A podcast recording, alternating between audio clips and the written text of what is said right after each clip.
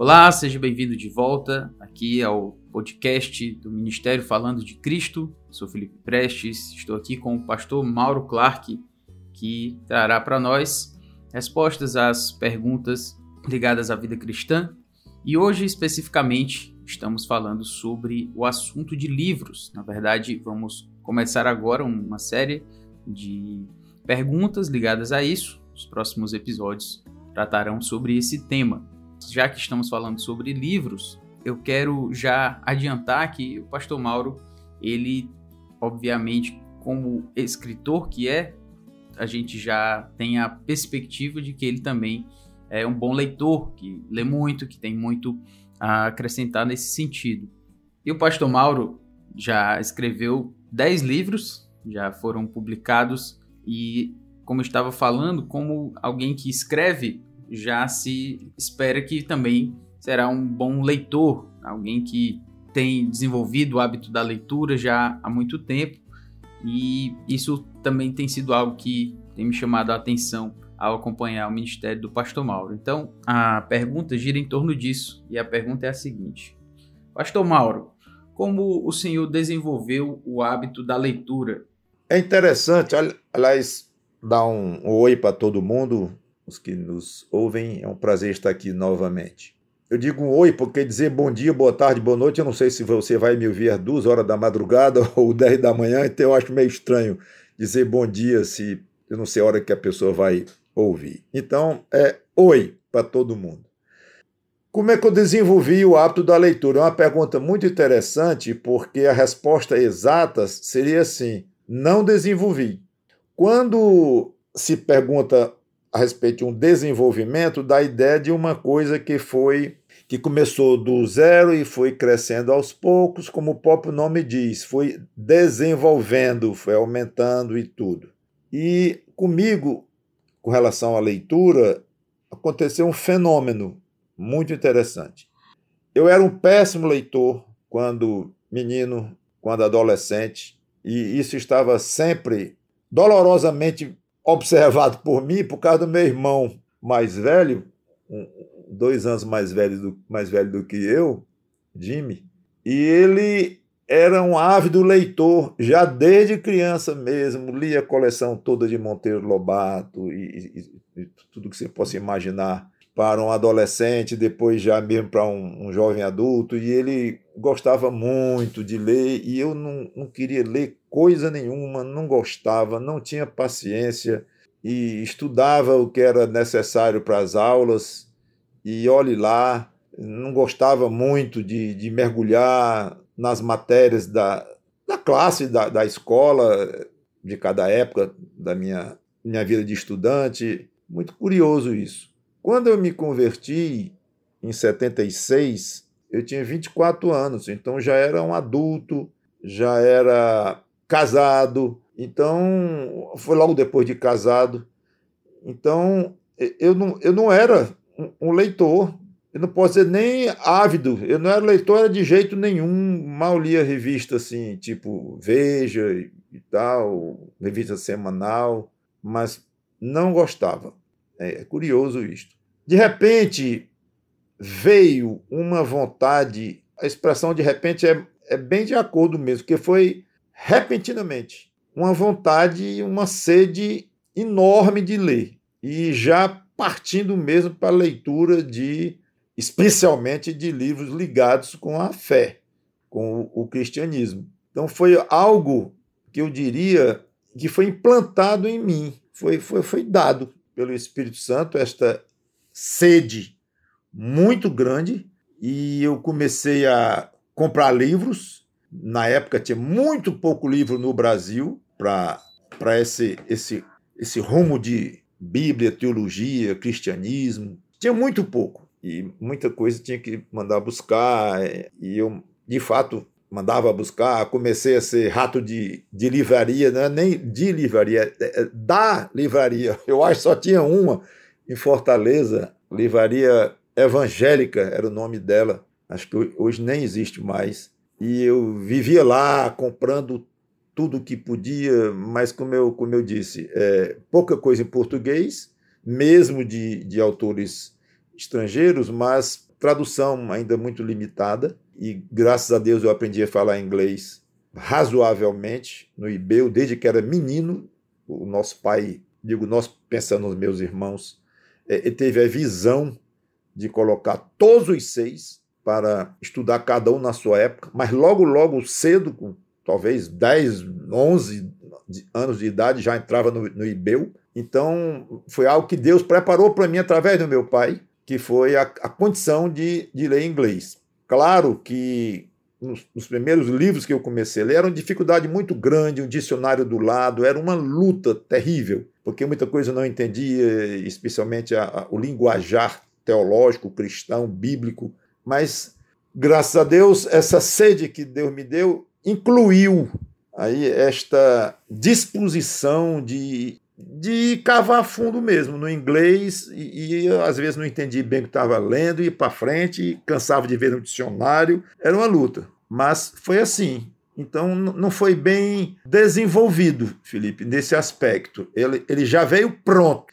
E eu gosto de dizer que essa sede nunca foi nunca foi saciada, nem nem perto.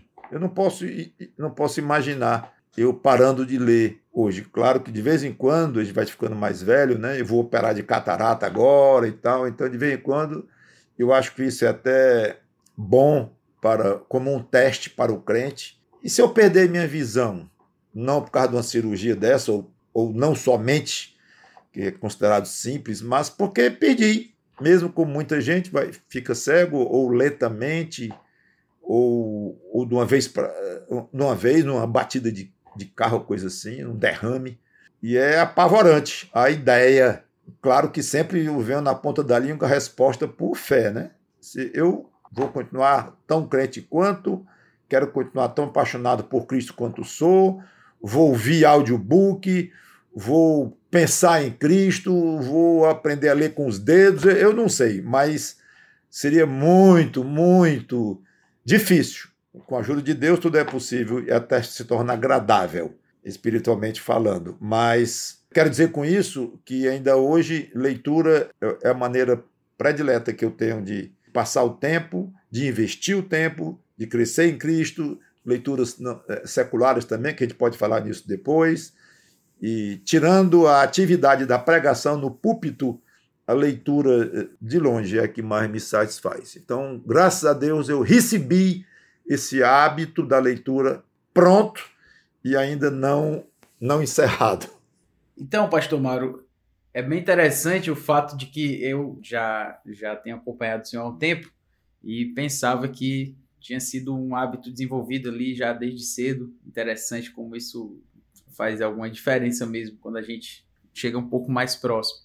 Então, eu quero fazer mais uma pergunta, que cabe aqui no nosso tempo, que é o seguinte: qual é o impacto que a leitura de livros, na sua opinião, ela pode trazer à vida cristã? Qual é a diferença que isso trouxe na sua vida e como o senhor acha que ela pode fazer também diferença na vida das pessoas? Essa é a pergunta. Eu diria que pode ser um impacto espetacular de positivo e pode ser um impacto muito prejudicial é a velha expressão, acho que poderíamos aplicar aqui, faca de dois gumes, ou então uma, alguém que não tem habilidade mexendo com bisturi, que pode fazer maravilhas nas mãos de um cirurgião e salvar a vida de alguém, e pode matar alguém nas mãos de alguém não, não habilitado. Então, é algo muito interessante quando você pergunta assim, porque poderia dar a ideia de eu dizer simplesmente: ah, o impacto é fantástico. Acho que todo mundo deve ler, é muito bom, traz crescimento, que aliás seria a resposta talvez óbvia. E de fato ela é óbvia se houver por trás a pressuposição de que a pessoa está escolhendo bem os livros para ler, entende?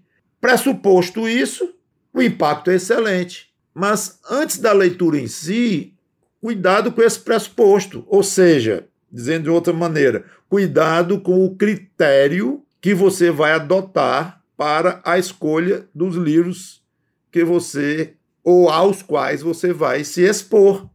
Então, só dizer leitura de livros é, é muito vasto. Então, eu gostaria, antes de dizer assim, e eu tenho essa preocupação constantemente. Senhor Deus, me ajuda na escolha dos livros que eu vou ler. Quando eu me converti, como eu disse, chegava na livraria, tinha poucas dezenas para escolher, a maioria traduzido para o português e pouquíssimos no próprio inglês. É, aí eu iria para uma, uma publicação própria americana, ou algumas, de livro que você pedia, pedia pelo correio, demorava meses, depois ia para a Receita Federal para você retirar na Receita Federal. Eu tirei várias vezes caixas e caixas de livros lá. E, mas seja como for, já tinha algumas centenas de livros para você escolher e, e, tal. Centenas ou eu dizer milhares também talvez seja, seja um exagero. Algumas centenas. Não que não, não houvesse milhares de livros expostos para vender nos Estados Unidos, mas você pegava uma publicação já com certo rumo de filosofia cristã, de doutrina, e aí reduzia bastante o, o nicho. Muito bem. Mas então você tinha lá uma revista, um catálogo de livros, suas 30, 40 páginas e algumas centenas de livros. Quando veio a internet, rapidamente isso virou milhares. E eu acho que não estaria exagerando se eu falasse hoje em milhão de publicações de todo jeito, de toda ordem. Então, é, é, é uma escolha já não era muito simples, mas foi ficando cada vez mais complexa. Que livros eu vou escolher para ler? Qual? Eu tinha dezenas nas mãos, depois centenas, digo nas mãos, nos olhos, né? para escolher qual eu vou ler. Não só pelo aspecto do, do dinheiro, mas pelo aspecto prático. Eu vou ter aqui dezenas de livros aqui é, é, empilhados, não tem sentido. Então, qual tipo de livro você vai ler. Esse tipo não quer dizer que é um tipo só que você vai ler, eu acho que não, não expressei bem. Mas qual cuidado que você vai ter ao escolher um autor para ler? Isso é importante.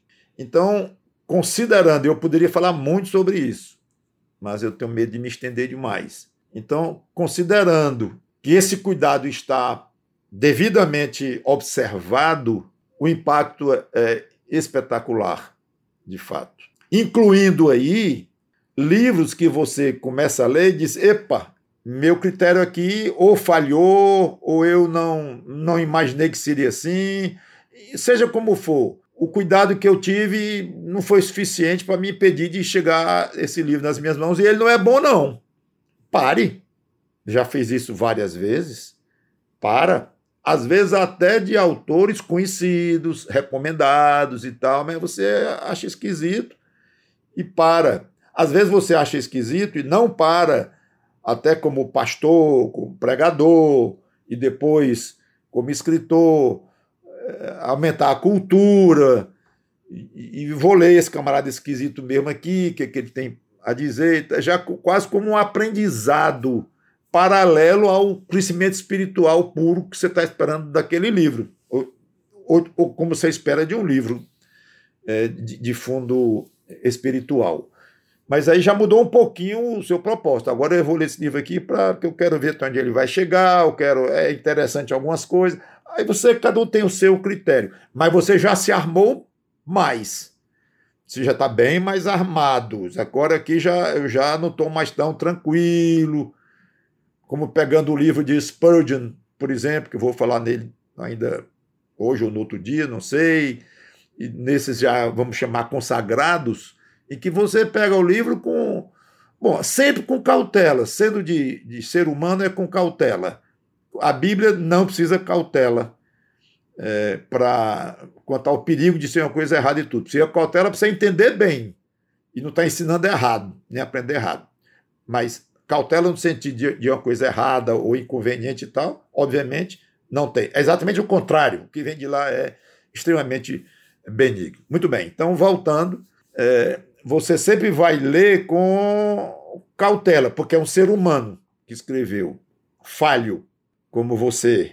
Você digo, eu próprio. Então, à medida que eu vou vendo que esse livro não é aquilo que eu pensava, ou eu paro mesmo, ou eu continuo com cautela redobrada, triplicada, e às vezes a cautela fica tão grande que fica desagradável. E eu paro de ler. Não, já aqui já, tá, já eu estou quase aqui já discordando tanto que já estou quase em antítese a esse livro, o contrário, já estou contra o que ele está dizendo aqui, aí não, não, não me interessa muito mais. E se a pessoa não percebe isto e vai lendo, achando bom, ah, que coisa interessante, no sentido de que eu nunca tinha pensado nisso, mas faz sentido. Aí começa a ficar perigoso e o impacto, Felipe, começa a ser ruim. Então, o impacto pode ser espetacular e quando se tem critério, cuidado, lê ah, os reviews não estou lembrado o nome em português de review, é resenhas, é, é, lê as resenhas e tal, e conversa com um, conversa com outro. Aí isso lhe ajuda bastante. Né? Faça esse, esse. Eu sugiro que cada livro que você vai ler, você pegue o livro no, na mão ou dentro do seu iPad ou do seu smartphone e pense: por que, que eu vou ler esse livro? Com que critério eu comprei esse livro? E mais importante de tudo, ore. Ore. Eu sempre orei. Sempre. Pelos livros que eu vou ler, que eu vou comprar, por orientação de Deus, e que esse livro me faça bem, mesmo que seja um livro que não vai dizer tudo que eu concordo, que muitos a gente não concorda com tudo, mas que eu saiba perceber, que no caso cause dano à minha alma, e tudo isto. Então, guardados esses cuidados, o impacto pode ser fantástico, espetacular. Deve ser espetacular. Perfeitamente. Muito boa resposta, pastor. Graças a Deus vai nos dar muitas orientações aí com relação a isso.